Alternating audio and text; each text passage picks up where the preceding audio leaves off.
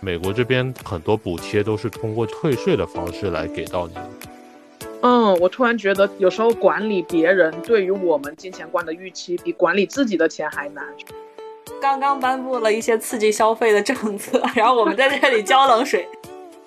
Hello，大家好，我是金子。Hello，大家好，我是罗丧尸。Hello，大家好，我是 Roger，很高兴又来做客了。今天的节目呢，我们会在罗丧尸和金子的客厅以及金子的书房同步上线。今天我们主要讨论的一个话题呢，是我们三个人，嗯，生活中不同的消费理念，我们对于投资的看法，以及我们的这个收入结构和我们对支出的一些思考和想法。我们三个所代表的群体价值观、消费观的一些大分享。会有很多差异，可能，嗯，我们其实都没有对过稿，说不定我们还会聊出很多很有意思的东西。那我们第一个问题就是，大家目前来说，你们消费和投资占收入的比例是一种什么状态？目前就是工资这方面，就具体数字先不说，大概就给一个比例吧，就是消费和投资占我收入的比例大概正好是百分之八十和百分之二十。那么算一下的话，差不多相当于一年下来可能会有两个月左右的工资，我会尽量放在那个投资里面。当然，投资的话，像我们其实在上一期的节目里聊过，就可能一部分的钱我会买一些股票，一些主要是科技类的基金，然后另外一部分钱，其实我现在就是存在它这些。啊，股票软件的一个专门的账户里，因为简单跟大家分享一下，因为最近像美国它一直在加息，然后它的很多理财账户，他们现金账户的利率大概都有百分之五左右，所以很多人就我也是其中之一了，就会选择就把一部分现金放在那里，因为感觉每年这个百分之五的利率如果保持一段时间的话，好像。就只是作为现金来投资，也是一个不错的选项。就至少比放在呃银行的这个账户里要回报还是高不少的。你 Roger 这个跟我还挺相反的，因为我的工资呢，我是把可能百分之六十到七十用于储蓄和投资，然后百分之三十到四十左右进行消费，就是大头的钱我基本上是存下来进行投资的。那个这个投资，我在上一期也讲过。我现在就是一个二比一的这个结构，呃，分别放在了股票和基金、黄金里面。基金和黄金我现在算在一起啊。定期储蓄或者活期储蓄的钱不多，这个其实一般存个不到半个月，可能我就已经把它消费掉了。我想问一下，你们是真的有严格的按这个比例去走吗？还是说你们只是摸了个大概，然后就呃有一个感觉这样子？我是算出来的，就我刚刚就是在咱们聊开始聊之前，我也把我这两年的这个消费记录、收入支出的这个账单拿出来看了一下，大概确实是这个比例。而且之前有人问过我每个月大概生活费是多少嘛，算了一下，低的时候可能是三千多，高的时候可能是甚至七千也有，但平均下来就是四五千人民币。那 Roger 是怎么一个算的方法呢？呃，其实我这也不能算是自己很主动的在那边规划，有点类似于一种呃被迫的情况吧。因为我自己也看了很多美国这边他们一些个人理财的节目，我后面也可以在 show notes 里贴一些链接分享给大家。因为我们之后可能也会聊到，就是你在哪些消费方面想那个。降级或者说想省一些钱，但是我发现可能就是美国这边的生活方式，它其实在，比如说年轻人的房租，还有另外一方面是车的消费，因为在美国其实大多数地方没有车都是寸步难行，就这两块消费其实好像比起中国，特别是城市来说要多很多钱，就相当于说我每个月这样百分之八十的消费，其中大头就是房和车的钱，车的话。之前几年是有车贷，现在车贷是还完了，但是车每个月它的像保险、保养还有油费这些，基本都是固定的一笔还比较大的支出吧。对我其实剩下的这个百分之二十，大概也是每个月就是在花完这些所有的大头，还有包括吃饭的开销以外，就唯一剩下来的一点点钱吧。对，其实我自己也想有机会能投资更多，但目前好像还是不太现实。希望以后能涨工资吧。对，嗯，因为你们在说这个比例的时候，我就在那查我自己的记录，然后我就发现我的那个理财所谓的比例，我是没办法算清的。或者是说我平常就没有一个规划，因为我的钱我把它放在了三个部分，微信、支付宝和那个银行嘛。然后我三个地方的钱还是串着来的，因为我自己要交社保，所以我有时候会把微信的钱打到支付宝，再把支付宝的钱打到银行，就很乱。呃，但是我自己一个模糊的概念里头啊，我可能一个月下来就是。如果是不出去玩，就说不不去旅游，呃，只是说吃饭啊、交通啊、上班这样的一个情况的话，可能我一个月加上房租得花个五千多点，五千多六千。然后如果说我要出去旅游的话，那就有大头了，就是机票啊、车马费啊就没谱了。然后我自己的话，平常因为不怎么。省钱，呃，虽然我也不不是很那个大手大脚，也没有对什么奢侈品有任何的喜好，但是我基本上就是看到一个东西我想买了，我就会点，然后不会很去想它占我的那个结构里头占多少，所以可能我这个价值观可能会比较模糊一点，就没什么规划，然后也没有什么比例，但是。我也存下钱了，也不是月光的那种概念。有些人他可能就是按照我这种花费方法，他会月光。但是我现在基本上，呃，三年多，因为我的工资年薪其实也就是不到二十万的人民币，但是我现在三年多已经存了二十多万了，所以就跟我自己的整体收入比，还是有存下一些钱，就是保持着一个舒适的花销状态，但是还有一笔存款这样子。我们三个还这方面的想法还挺不一样的，或者说是因为我们的生活状态不同。既然我们有聊到这个结构的事情，我就想了解一下你们自己的消费观里头，对于这个规划，或者是说对于钱的使用，有没有一个基础的思路？比如说像我，我就是觉得，哎，我过得开心就好了，我花的开心就好了，然后我自己大概知道有结余，我就以这样的一个，其实是一个。很模糊的准则在行使我的花消费观，不知道你们两个有没有一个所谓的模糊的准则呢？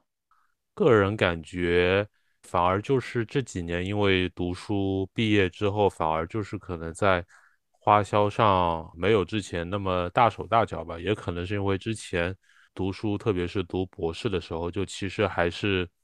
呃，首先因为他有奖学金，所以就也没有要交学费，然后还有每他是。像美国的话，我们那当时那边因为不算大城市，所以他每个月就是给你一些基础的工资，两千美元左右吧，就人民币可能就是一万出头一点，就扣掉一些税之后，那么其实当时好像感觉还生活的挺舒适，就是也没有特别多的什么压力，就当时也是基本靠自己的能力，就是在比如说还车贷、交房租，然后。剩下的衣食就是吃饭、买衣服这些。首先我自己也没有说要追求什么名牌奢侈品，这些也不会去什么豪华的餐厅，所以感觉好像就每个月相当于一万人民币出头的这个收入还是可以的。对，然后之后工作了以后，反而就是可能感觉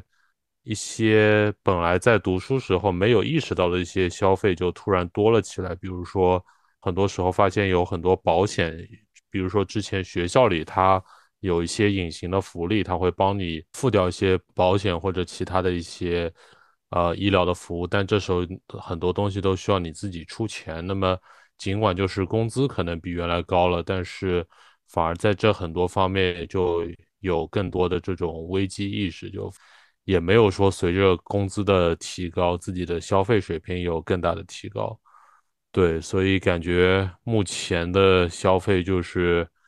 比较舒适吧，但是就完全不会追求什么名牌或者什么超前的消费这样。我觉得，其实，在这种追求生活品质上，我可能跟 Roger 是相似的。不过，我确实会比较严格的对待我的经费，因为房租这个我之前讲过，就是我现在暂时是没有房租的嘛。那我看我消费的大头大概可能百分之二十，嗯，是交通，然后百分之二十是餐饮，甚至是百分之三四十吧。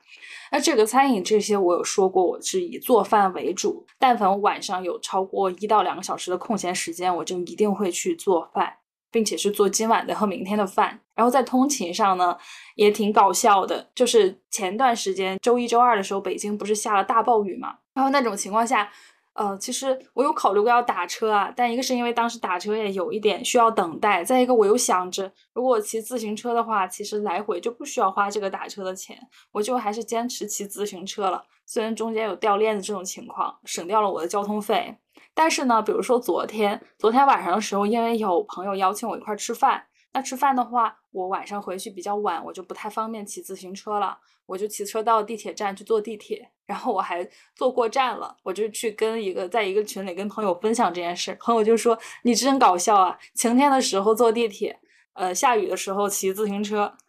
哦，其实这个本质上是因为我想骑自行车骑到地铁站，这样我从地铁站出来之后，我就既不需要扫单车，也不需要打车了，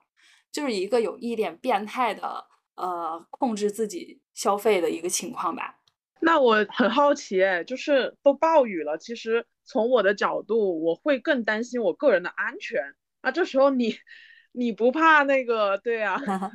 对，第一天的时候。第一天的时候，我是想着我要那个骑自行车到地铁站的，但是很搞笑的是，还没骑到地铁站，我的自行车就报废了。然后第二天的时候，是因为赶时间嘛，当时我看着下雨下的不是很大，我就还是坚持骑过去了。因为你正好讲到这个，然后我会发现，就是消费观会指导我们的那个生活行为，就是，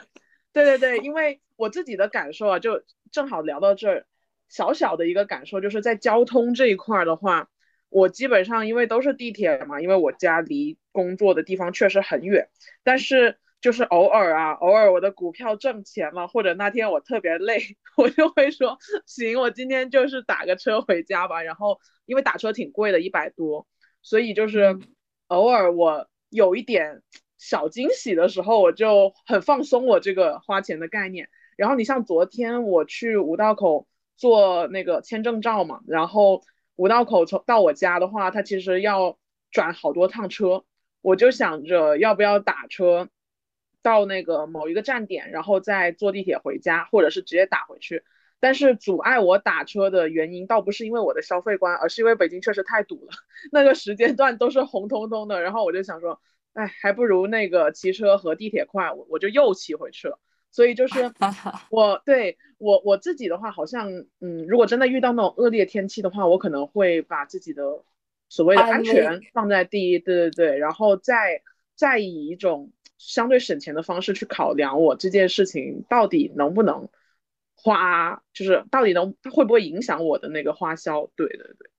对我发现真的，咱们三个人都是在交通上面出现了很不一样的消费方式。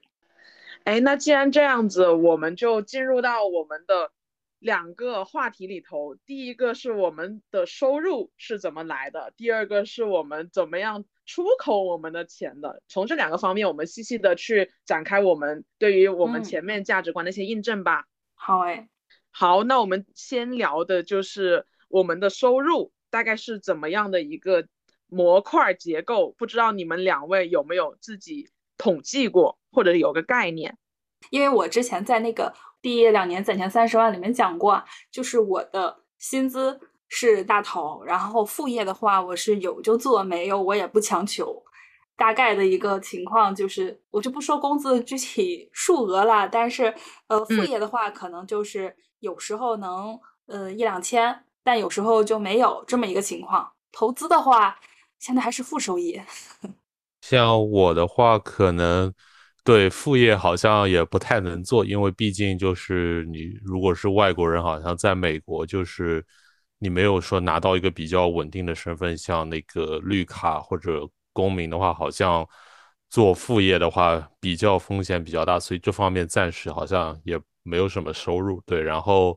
投资收益的话，我前面对你问到这个问题的时候，我心里面大概估算了一下，可能就前面说的那个百分之八十和二十，只是说那个投入的比例嘛，然后投资收益大概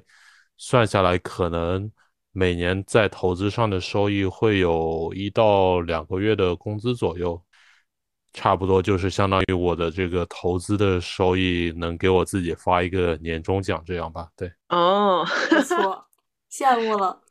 哎，我自己的话就是情况还比较复杂，就是我在我们的大纲里头其实有写数据，但是我跟大家讲的话就大概讲个比例吧。呃，我自己的主业的话其实占到百分之六十到七十的收入吧，但是就是。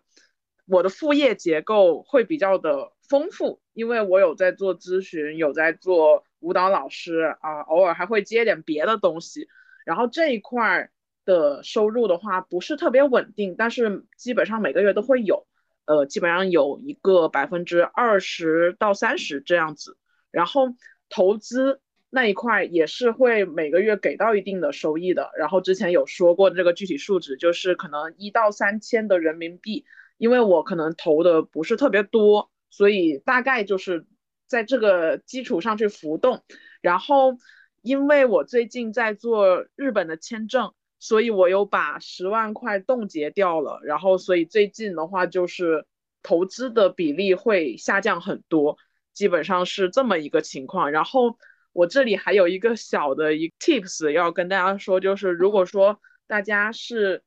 毕业五年内吧，海归的话，毕业五年内，然后如果是国内的本科，你学历越高嘛，硕士或者是以上，那你们三年内都是有可能在自己的所在城市里头享受那个人才补贴的。你比如说像我是有在杭州，一直是工作交社保嘛，所以我的是享受着杭州的那个。补贴政策的，而且因为他们这边对于这个公务员的架构体系，我觉得设置的非常好，不管是反馈机制也好，还是他们的服务意识也好，都非常好。所以说，基本上你申领的这个流程是非常简单的。他们那个 A P P 叫做这里办嘛，基本上它的 slogan 就是说，让你一趟都不用跑就可以办结一个事。我觉得就是。我就有享受到它的这个特别好的红利。前两天刚刚申了一笔那个高校毕业生的两千块的补贴，因为我不是应届生，所以有一些本来已经可以毕业就过去的那些福利，我就享受不到了。但是本身它有一些，比如说几万块的一些福利，还是可以拿到的。所以如果说你是应届生，你的城市有一些人才补贴的话，去关注一下，它可能也会给你带来一笔额外的收入。哇，感觉。这个政策好好呀！哎，在美国会有这种人才补贴的政策吗？或者是有没有一些相关的东西？对，因为我目前还是外国人身份嘛，不太了解，好像不太多。美国这边好像大家每年就是三四月份的时候，都大家都在绞尽脑汁，因为每年都要这个报税嘛，报税还是一件挺麻烦的事情，特别是。如果呃，你就除了这个公司每个月给你发的工资之外，你还有一些其他比较灵活的收入，像比如说，呃，投资股票这些，甚至说，比如说你运气比较好，买了个彩票中了个奖什么，这些额外的收入就都需要你在每年这个年初就是报上年税的时候，要想尽各种办法，就是确保你不会漏什么东西，因为一旦被查出来，好像。后果还是挺严重的，所以对美国这边，他们可能就是很多补贴都是通过这种退税的方式来给到你的。比如说你生了小孩以后，比如说你的收入没有达到高收入，那么可能会给你一些补贴，然后这个补贴也是通过退税的方式。对，所以好像感觉这边一到三四月份的时候，大家都是非常紧张的气氛，就是因为你一年中可能拿到的最大的一笔这个。算是补贴的钱吧，就需要你自己很认真的计算，或者甚至很多人还会专门去这边的那种报税机构，就是请专门中介的人、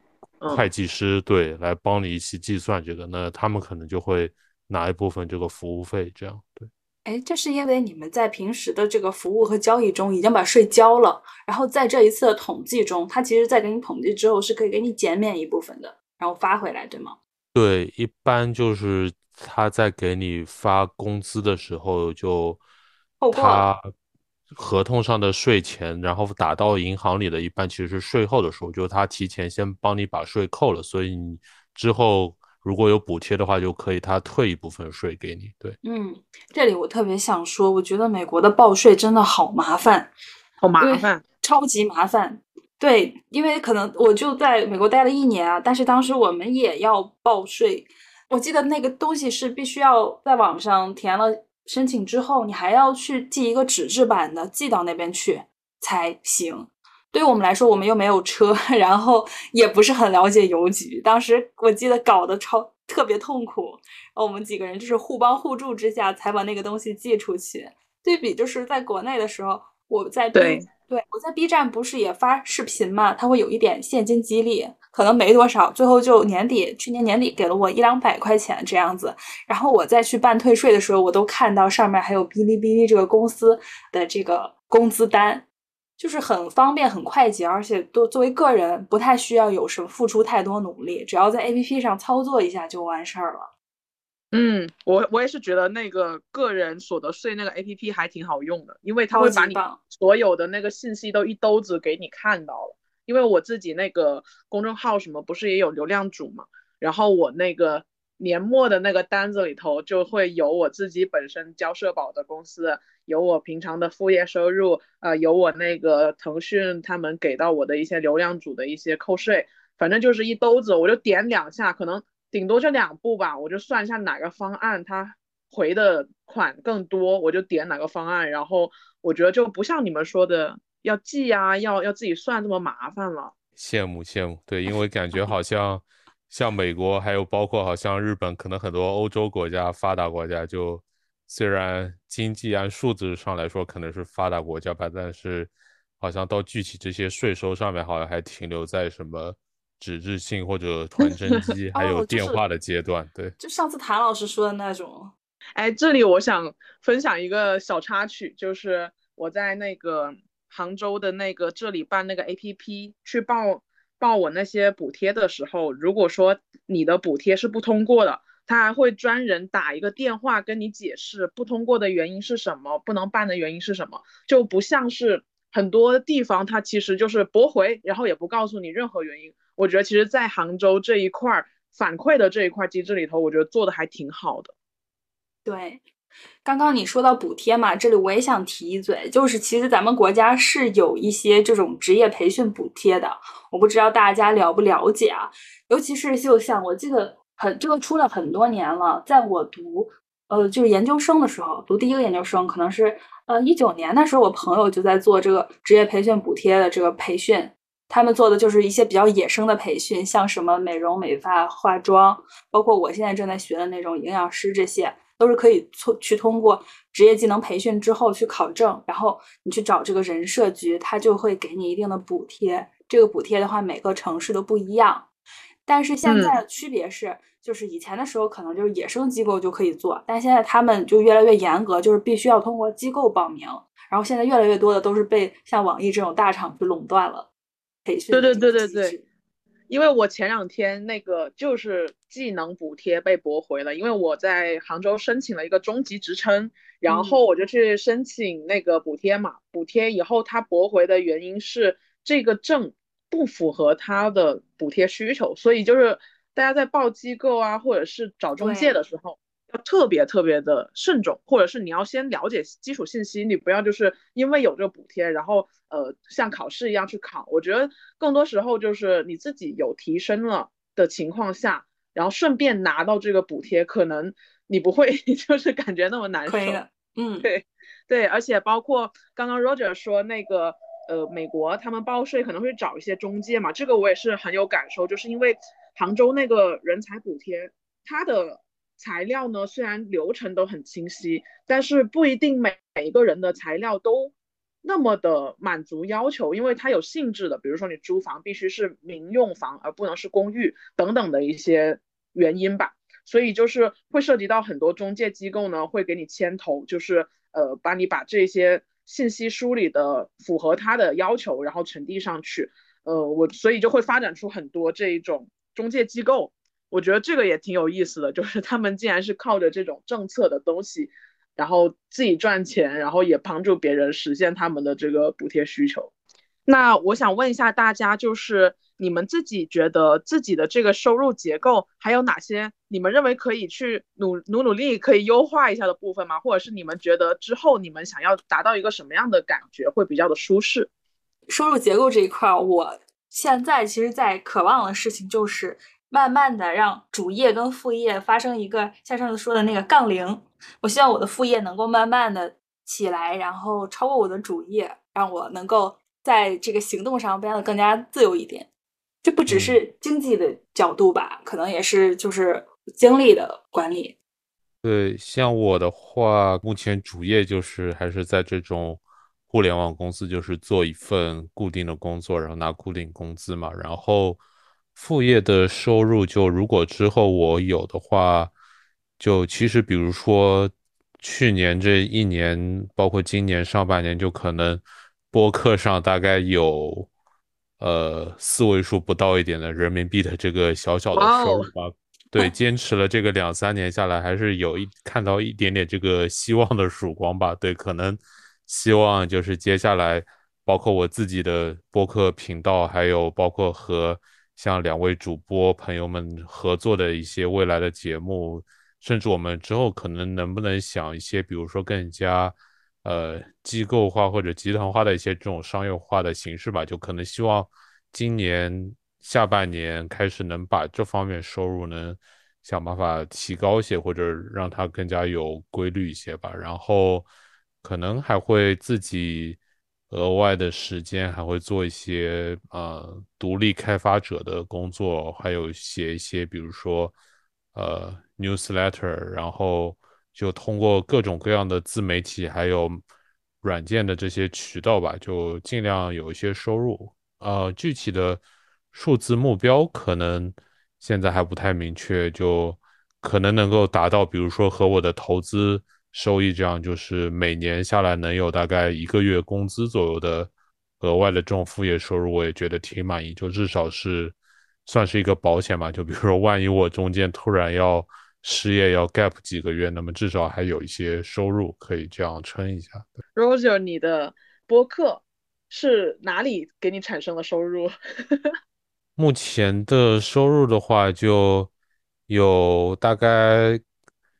个位数的这个百分比不到，是他我在他比如说他有一些国际化的这种托管平台上，就你托管在上面，它会有一些自动插入的广告，这方面可能有一点点的收入。然后另外很多收入就可能是各种，就你要专门去接一些品牌的定制节目，或者他有时候有些出版社好像也会过来做一些书的推广，就这种收入就是。其实我觉得不能算被动收入，就是相当于你要主动的做一个跟你的正式工作一样做一个项目，然后才能有一些收入吧。对，目前它这些收入其实还是跟你的播客的订阅数或者说播放数还是比较成一个正比的关系。对，所以将来还是希望就我们的这些我们三个人的这些播客节目都能够继续做大做强，这样收入也能上去。希望听众朋友也努力一下，帮我们分享分享。是的，是的。他开始跪求，对，开始跪舔。谢谢父母。对我的话呢，就是我会觉得我很希望把我的投资这一块的钱能够提升上去，所以我就一边在投资实践的过程中，一边也在不断的看书啊，去看看那些。嗯，大佬们的投资心法，当然就是说一定是筛选过，你不要随便在书店里头 买一堆回来，然后以为自己看了，就真的要看进去。比如说，呃，你看那种巴菲特、索罗斯，可能他们不一定在动作上能够指导你，但是他们的一些思路其实是无形中是可以给到我们一些好的影响的。所以我会去看一些，然后包括怎么去看那个股票的。值啊表啊，就是有在自我提升一下吧，所以这个等会我们也会涉及到我可能会报的一些课，也就是出的那一部分，可能跟我这个为了提升这个东西有关。然后包括我自己的副业这一块儿，呃，最近也是有在拉小航，就是我们前一期的嘉宾，有在做一个自己的起步吧，初始阶段转行始发站，对对。就有在做这个景观转行始发站的一个公众平台，然后有在浅浅的做一些起步，希望以后能够能够扩大一些。所以就是我们最近有在为了提升我们副业和投资的板块的价格，然后有稍微做一些努力。呃，当然就是因为主业部分为什么我会有点放弃呢？第一就是 我们都知道我们那个景观设计行业是下行了。所以，我我一个上升的点，在一个下行的面上，那我要么可能会持平，要么可能就是下降，很难就是说跟着它一起往上了。所以这一个地方我会稍微精力上会缓一缓，说真的。然后再一个就是主业方面，其实我不追求一个稳定的在室内的工作，我特别不喜欢在线下办公，我还挺喜欢线上和那种很激动的方式。所以其实。我的主业，我是希望能够发展成那一种，呃，可以有点数字游民的感觉，或者是我的地点是相对弹性的方面，所以我在朝这个方向做努力，希望能够达到这一个，这是我可能整体的一个所谓价值观念和我的收入结构的一个规划。嗯，但是偶尔啊，就我们肯定也会有一些财务紧张的时候吧，我理解，因为你就比如说，其实我一直有开那个花呗。就是，但是这个花呗其实它不会本质上影响我这个什么还钱焦虑，因为我都是可能它的支付条件写着花呗，那我就用花呗支，然后下一个月的时候，其实我完全有能力还上它，所以就是我基本上是没有信贷方面的压力的。我不知道你们有没有一些这方面的经验，就是所谓的增加你短期现金流的这个收入的这个情况。使用信用卡的话，但是。我应该和那个算是美国这边使用信用卡的少数吧，就是我应该是基本上每个月不会积累任何的信用卡上的这个欠款，都是当月还清，甚至我可能有时候月中还会提前还个一两次钱吧，这样对，因为美国这边可能跟国内也比较类似，因为他们好像信用卡的这个利率还是挺高的，就年利率可能都是在。百分之二十以上，这样就相当于，比如说，如果你真的信用卡你欠了，比如说一万人民币这样，然后你想一直不不还，或者说就保持这个上面的欠款不变，就你花一点钱，但是你也只每个月只还你这个当月花的这些钱，那么你这个一万块产生的利息就相当于每年会有呃两千以上嘛，所以说。信用卡这个东西好像比较，我觉得比较合适的一个使用方式就是把它当做一个可以攒一些呃航班里程或者攒一些这个返利，但是最好不要把它当做一个那个消费杠杆来使用。就是其实我觉得对于我自己来说，甚至可能我之后如果嫌麻烦，我都会可能把信用卡给取消，就刷，比如说。美国这边叫 debit card，中文应该就是借记卡，就是直接和你银行账户挂钩的那个卡。我觉得直接刷那个卡好像也跟我现在的消费应该没有什么区别。对，就因为我们三个人的消费心理和规划还是差不多，就是总是想保持自己是一个有那个现金储备或者说有投资储备的总的这样一个盈利的模式嘛，就不可能说你的。人生的这个财富总的是负的嘛，所以说，对，对，信用卡对于我们来说，好像可能也就是一个可以，呃，怎么说薅薅羊毛的东西，就不可能说把它用来做一些超大额的消费，这样。对的，哎，但虽然我跟你的消费观念是一样的，但是我确实我不知道算不算是拿信用卡做杠杆使用，也是因为它现在一个 A P P 它推广的原因啊，每次都会提示我要。用信用卡还是用这个储蓄的卡？在我发现了信用卡的这个优势之后，我就开始使用信用卡了，包括花呗。呃，是为什么呢？因为我我有时候投资会比较的疯狂啊，就是我手里有钱，然后我又觉得这是一个低位，我可能就 all in 了。all in 之后我就没有钱消费了嘛。这个时候，你如果用支付宝的话，它就是很方便的用信用卡，也可以用花呗。这时候我就通过这个去呃消费，消费了之后，我每个月呃是八号发工资嘛，然后他们信用卡一般是十号的时候还款。那在还款之前说，我其实我的下一个现金流已经到账了，这时候我就会用我的这工资去把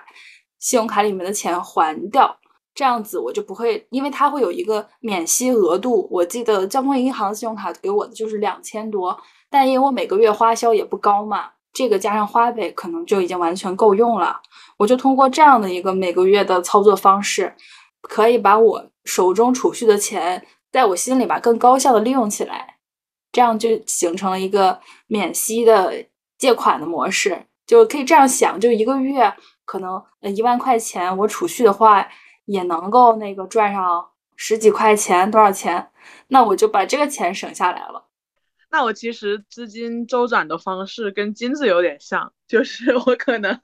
会先拿着我的工资直接去投资我的所谓的股票或者基金，然后那个月的钱呢，我就靠着花呗还有我副业赚得的一些浅薄收入够吃了就行。然后 等到下个月工资到账的时候，我就马上把花呗给还了。所以基本上我是不会去借钱或者欠钱的，我也不会找家里要钱啊。只是说最近真的是那个股票套了我一些钱，然后我又要去做那个资产冻结，所以我找我妈借了两万块。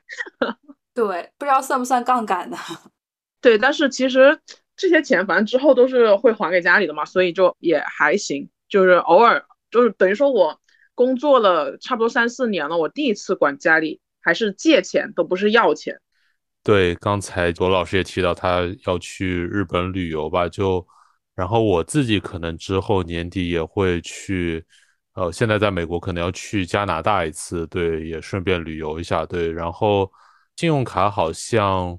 如果你没有特别办那种国际旅游的信用卡，就如果你办的都是。就不管你在哪个国家，当地的信用卡，它可能跨国在刷卡消费的时候，好像我记得都是要收大概至少百分之三的这种额外的一笔手续费吧。就这个可能需要注意一下。解决方式就是，可能如果你觉得这个百分之三还可以呢，你就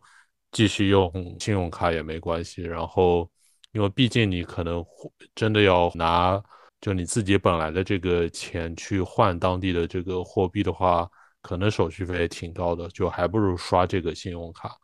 另外一种方式，就好像有一些银行他们会提供那种就跨国，比如说 ATM 机上取钱或者当地刷外币都可以免手续费的这种信用卡，可大家可以去自己搜索一下。如果你觉得之后。会有很多这种出国跨境旅游需求的话，我觉得对这个钱其实还是能省下一些来的。嗯，这个对我好有帮助啊，因为我刚刚还在看了一眼我那个跨国信用卡的东西，像这种国外，我也正好问一下，你们在国外消费的时候，他们不是经常会有什么盗刷还是怎么样的现象吗？这个真的是有存在吗？快五年之前，因为当时信用卡它主要还是用那个磁条，就是卡旁边的那个黑色那个磁条，就刷卡刷卡这个词最早就是说你要把那个卡要放到那个槽里面，就要刷一下嘛。就当时好像那那时候就是盗刷的情况还比较严重，因为那个磁条好像很多就是。怎么说？诈骗人员或者有些不良商家吧，他们很容易就能够复制那个信息，就当时盗刷还挺严重的，所以很多时候需要你签名什么来确认一下。然后最近这几年，因为好像绝大多数的信用卡都改成，就虽然它仍然有磁条，但是它有一个卡中间有个芯片。就类似于那种，应该是 NFC 功能的芯片吧，就和你手机上的什么苹果支付、华为支付这种差不多，还有三星支付差不多。对，这时候你就其实不需要刷卡，你只要用那个芯片，就是用这种接触的方式碰一下。所以好像最近这几年盗刷的情况就少了很多。嗯，说到这个，我其实还蛮想问一下你们两位有没有在这种。借钱啊，或者是所谓有没有经济上损失过呢？就有没有人找你借钱，或者是你会不会去给人家借钱，然后造成的一些问题？我是从来不会借钱给别人的，因为我自己觉得我投资或者说生活不要尽量还是不要真正的上杠杆，所以我也不会用行动支持别人上杠杆。哦，你这点还挺挺那个，对，其实是的，是的，有有点就是既严于律己，也严于律他人。对 对，我就觉得很奇怪。我要分享的是，好多人来找我借钱，然后 我经常就是因为都是所谓的半生不熟的那种朋友，我就有时候难以拒绝，你知道吗？但是我最后一般都不会借，但是在这个过程中那种周旋，我就觉得很难受。就比如说，嗯，有一些人他是月光族，他就会可能是因为觉得我们关系好嘛，他就会说，嗯，你借点钱给我，我可能这个月月底还你，或者是我开了工资还你。然后这个过程中，他就放到自己的花销上啊，请人吃饭啊，或者是他自己干嘛去，我就经常会找一个 借口不借这些人的钱，就因为我了解他们的生活习惯，我就觉得你这个习惯其实。我不是特别认同的，所以我就会像金子那样子，就是我不认同的生活习惯，我也不会为此付费或者是为此借钱。然后像有一些人，他是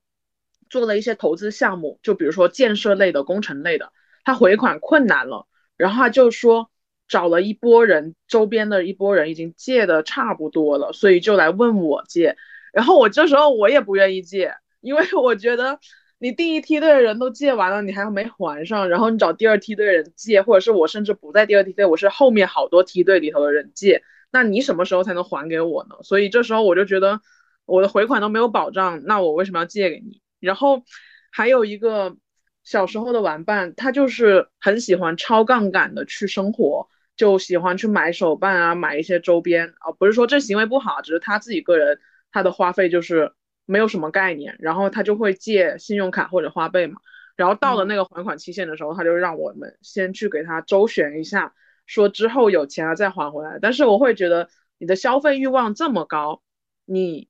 你肯定是优先你的消费欲望，然后才会去想到回还款这件事情，所以我也不会借给这种人。但是无论如何啊，就是说我可能平常偶尔会借点钱，但是一定是在。我认为这个人有能力还给我的情况下，或者是我认可他的价值观的情况下，我才会借给他钱，大概是这么一个情况。我觉得，除非我无比的了解你的故事，然后我听了你的故事之后还能被说服，才有可能被借钱。但是在生活中很神奇的就是，几乎从来没有人找我借钱。我身边有一个，对我身边有一个朋友，据我所知，他借了我们公司什么上到老板、下到基层员工每个人的钱。而且他还出现了拆东墙补西墙的情况，就是他借了这个人钱还不上之后呢，那个人开始催他要了，他就去再找一个人去借钱，借了之后还给上一个人，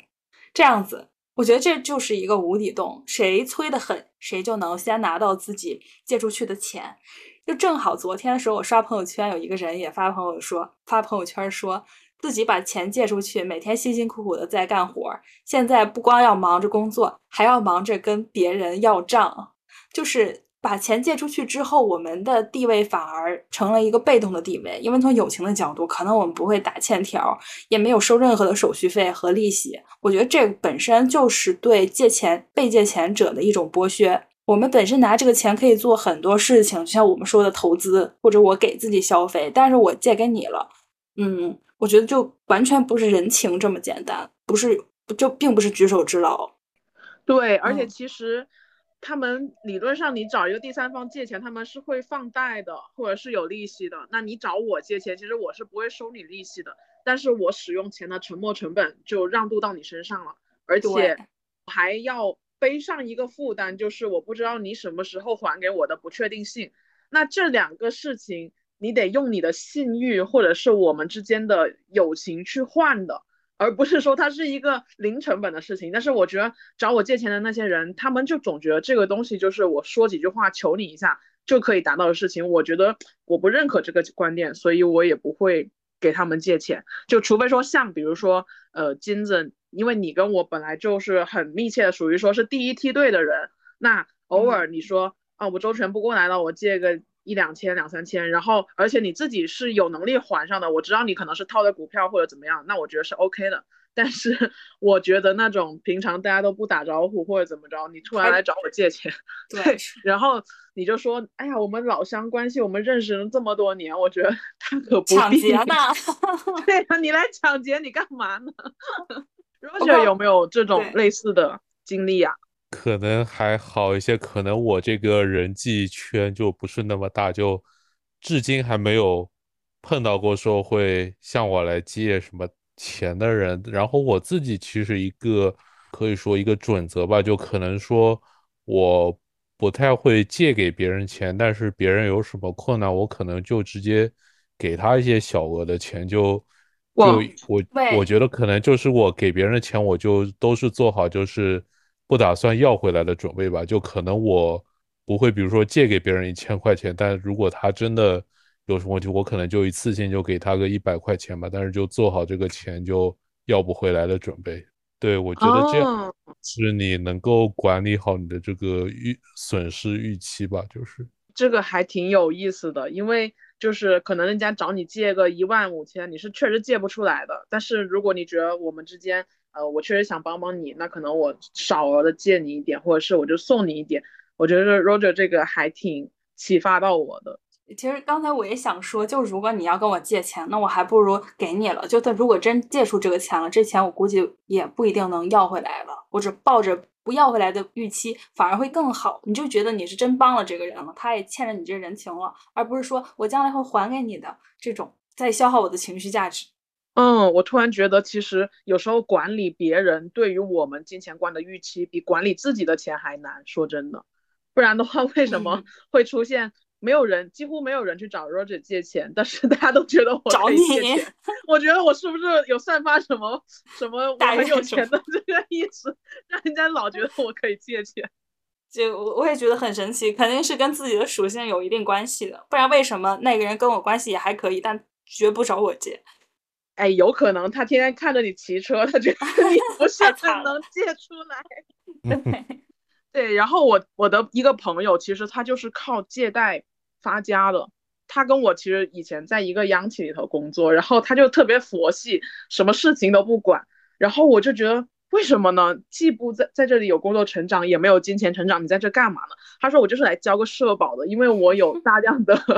房产和那个金钱是在额外的租，就是给别人的。那当然，这个我我们不推荐大家去找一些民间的这种私人信贷，但是确实你说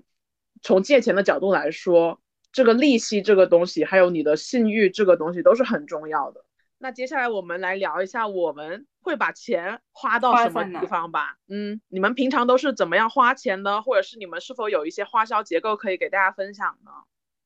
我这里比较清晰哦，因为其实我可以直接说，就是我刚刚看了一下我的账单，微信和支付宝，去年的话，我的花销是七万多全年，然后今年的话，目前为止花了是四万多。这个花销的占比呢，其中其实。食物材料是大头，就是我看了一下微信里面的几万块钱都是多多买菜，然后可能我就吃饭的话，食材占比可能百分之四十左右，然后交通呢是百分之二十左右，这里面可能包含了一些我出差的这个费用，这里面可能有部分是报销了的，然后剩下的呢，呃，有一点买课的服务，然后还有就是跟朋友出去，呃，有时候吃饭玩耍，包括养猫的费用。嗯，再一个就是我我很偶尔的时候会买一点护肤品和衣服，但这些钱应该不会超过五千，就是控制的比较紧密。然后再有一部分大头就是每年每年过节的时候给家里买的一些保健品什么的。像我这边应该过去几年的绝对的大头应该都是那个房租吧，就还是挺贵的。然后另外一部分就是出行的钱吧，对，之像之前有。车贷最近可能车贷没了，但是这个什么车的保险啊、油费，然后然后你车子比如说车龄上去了，可能就是跟很多零件要开始更换嘛，就对这份钱还是很头疼的。所以这时候还是挺羡慕，就是国内的朋友们，就是感觉出行确实能省很多钱。然后对像这边其实他简单说一下公共交通，我刚才。仔细研究了下，因为我住在那个华盛顿附近，就有时候也会去那个算是城市里面吧，然后它像地铁什么都是比国内要贵挺多的，就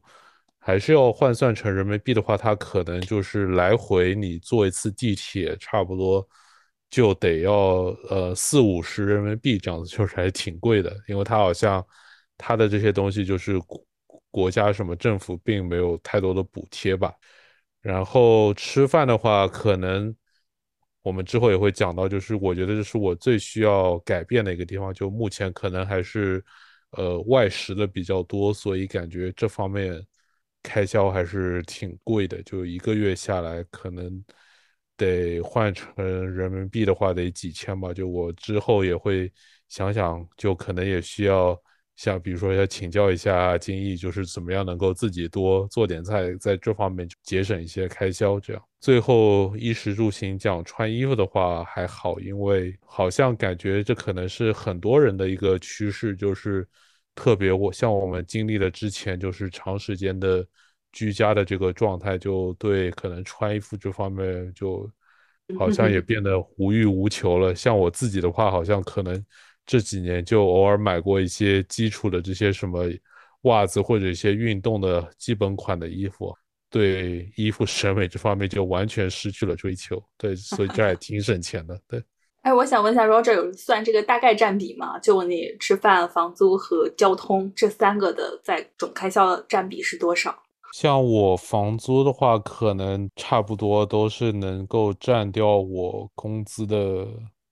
三分之一左右吧，然后吃饭和交通，交通当然就主要我是自己开车，对这两个加起来可能另外要去掉三分之一左右，这样就差不多三分之二，然后剩下之前比如说对一些东西还有追求的时候，可能要花一些，比如说在衣服上或者一些兴趣爱好的上的钱，当然现在好像这方面也少一些，就花的钱也不是特别多，就跟朋友一起聚餐娱乐啊，这个钱也比较少，是吗？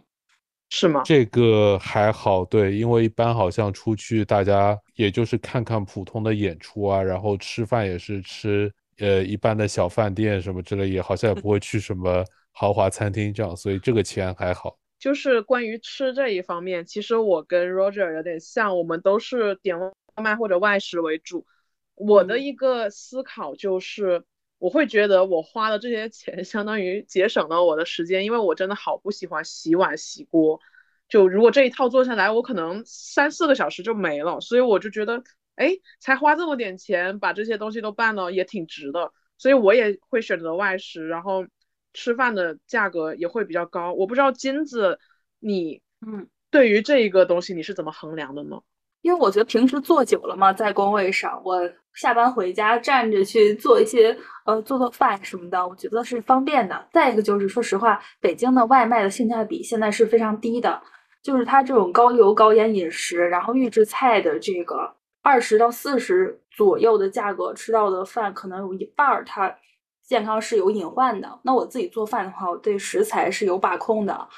再一个就是我现在不是也有关注营养学，这个每天要吃什么多少量吗？所以这块我通过自己做饭是可以把控的。再一个，我可以简单推荐一个特别快手的做饭方式，就是你先把米饭蒸上，蒸上可能十分钟左右的时候，这个时候你去切各种蔬菜和肉的丁，你把这些切了之后，呃，米饭蒸十分钟之后，你倒到这个锅里，再把番茄啊、鸡蛋这些放进去，然后就等待这个饭一直蒸好，蒸好之后倒进生抽拌一下，其实这个饭就挺好吃的，而且。基本上不用花太多时间，就是一个切菜洗碗的功夫。我有时候就会这样做饭，速度很快，一锅出。因为现在有一个很火的嗯视频，就是国内的，我不知道你们有没有见过，就是打工人下班如何快速吃上饭。啊，类型我很爱看。对对，我就有学到。对。然后这一块儿刚刚说到这个衣服啊，还有一些生活品质的，我觉得罗丧师其实在这块儿消费是不是会占比要比我们稍微高一些啊？别说了，下一期说。没有，那那简单说一下，就是很神奇，我真的买了好多乱七八糟的饰品、衣服，包括那那时候我不是还分享一个我在云南花了七千块钱买了什么镯子首饰嘛？就是云南，对，你其实去那一个云南的时候，是我花的相对比较挥霍的那一种情况。其实我平常啊，就是买衣服什么的。我基本上每个月我肯定会我自己粗估算啊，可能五到十单，就是关于衣服、饰品还有装饰、假发这些东西，我至少会下十单。但我自己看那个客单价可能都比较低，就是不会超过一百五，然后大部分都是几十块。就但是可能这一板块你就说花十件嘛，它也会有差不多几百一千，所以其实就说可能件数挺多的，但是 花销还是能控住。但我自己最近也在想说，是不是要稍微克制一下，或者是不要再加这么多东西到到自己衣橱里头，其实也不会穿得上，而且其实大部分时候都在上班嘛，你也不可能戴个假发化个精致的妆过去，所以基本上它那个使用率就是周末周末的时候跟朋友一起玩。能够稍微好好打扮一下，然后你像我的房租，基本上就是用副业的钱或者是投资的钱去平了，所以就差不多，大家也很透明嘛，在北京就三千块钱左右，三千上下。然后在交通上面，我基本上我很不喜欢把钱花在交通上，就除非说那天晚上真的没地铁了，真的没公交了，或者真的是便宜的途径没有了，我就忍痛呃砍一笔。大部分情况下，我为了省交通费，我还是挺纠结的。所以有时候买机票我会划好久，就是为了 选到一个心仪的价格。然后像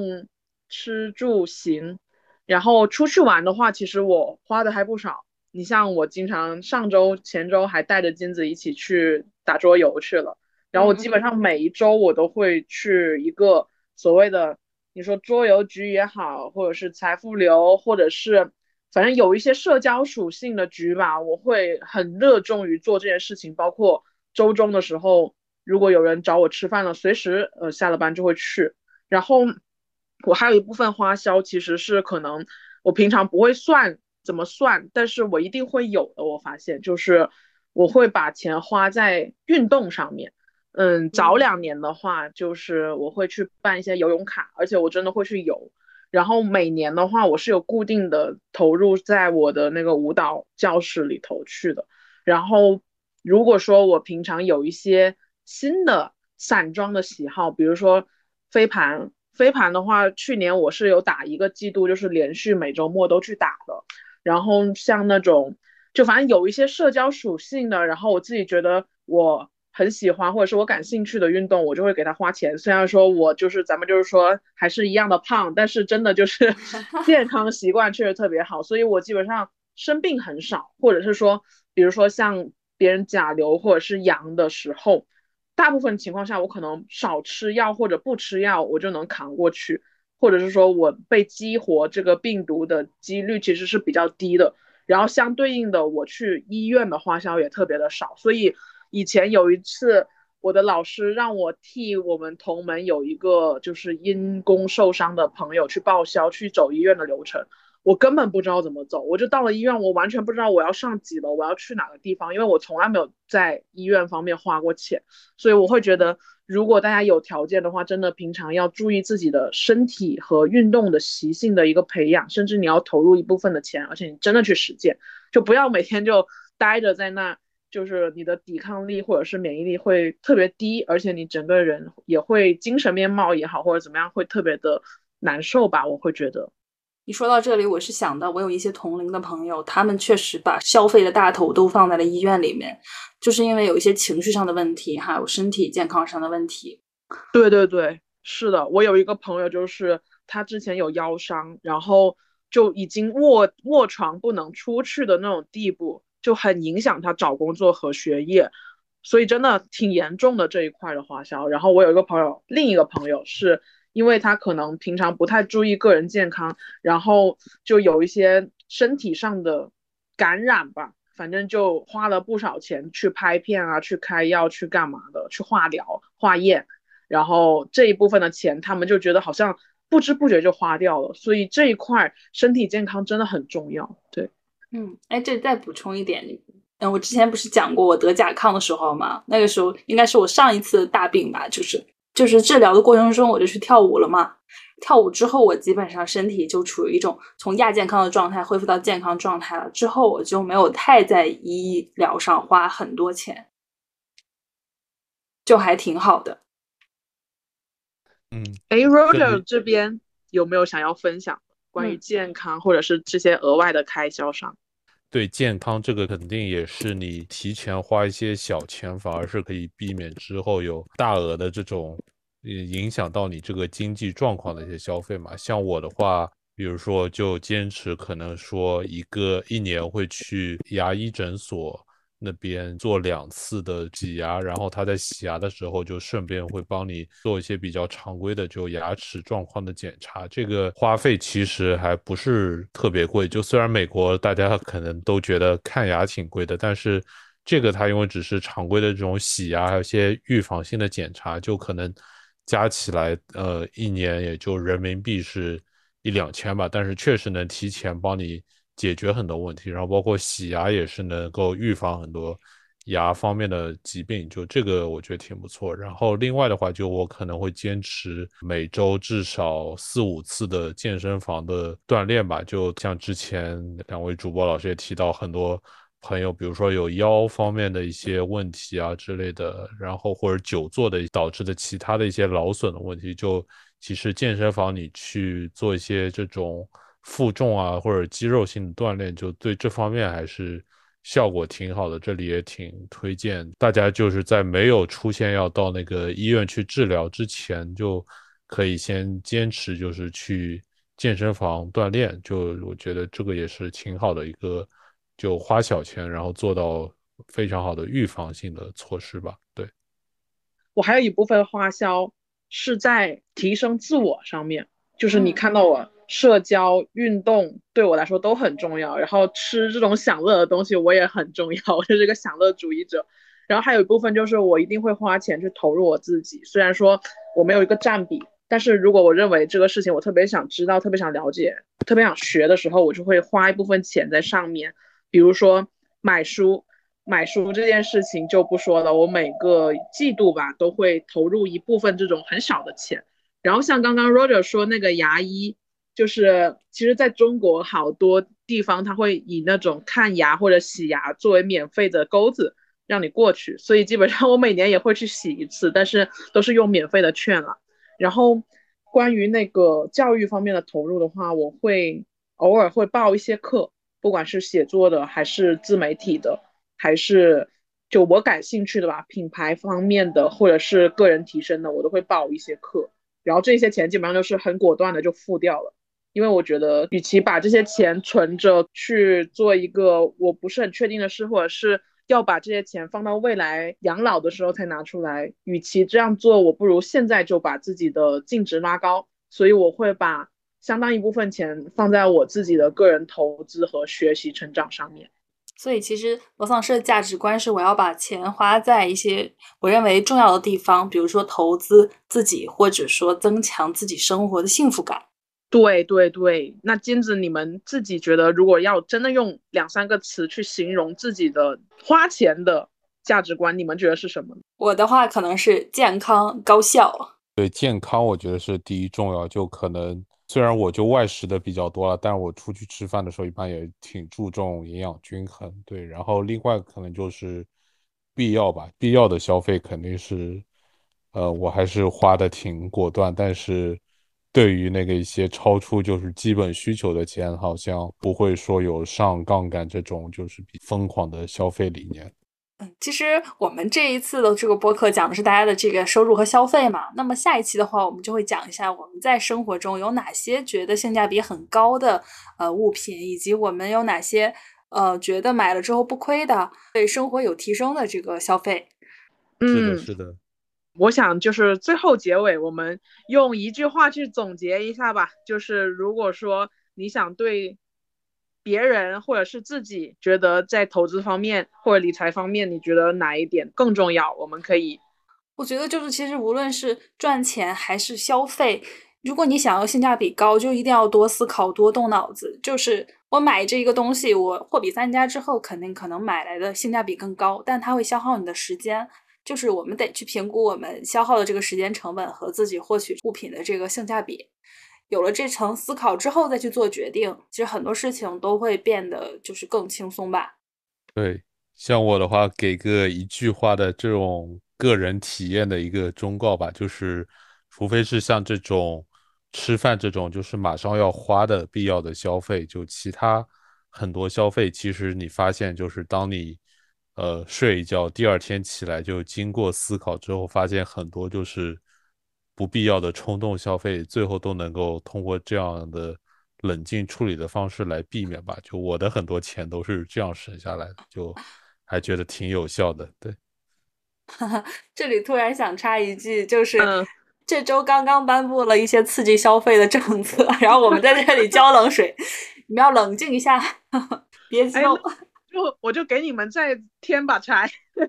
就是 对，下期再添柴。我我其实是一个消费主义者，但是我的消费主义可能不是铺张浪费的消费，而是我觉得如果此时此刻这个事情你的意愿上和你的需求上都必须要做了，那就花这笔钱。不要去想太多未来的事情，其实这是我的底层逻辑价值观。但是，嗯，可能我时间上呢会考虑一个长短期的周旋，但是我会把我更重要的决策放在今天，所以我可能消费价值观里头，我会是一个很注重于现在和眼前，就是注重当下的一个人。这是我可能跟金子还有 Roger 提供了另一个不同的观点吧。大家可以根据自己的性格和需要去选择自己的方式，这里没有什么好坏。嗯嗯，好，那我们今天就先讲这些。嗯，那大家拜拜。嗯，好，拜拜。拜拜。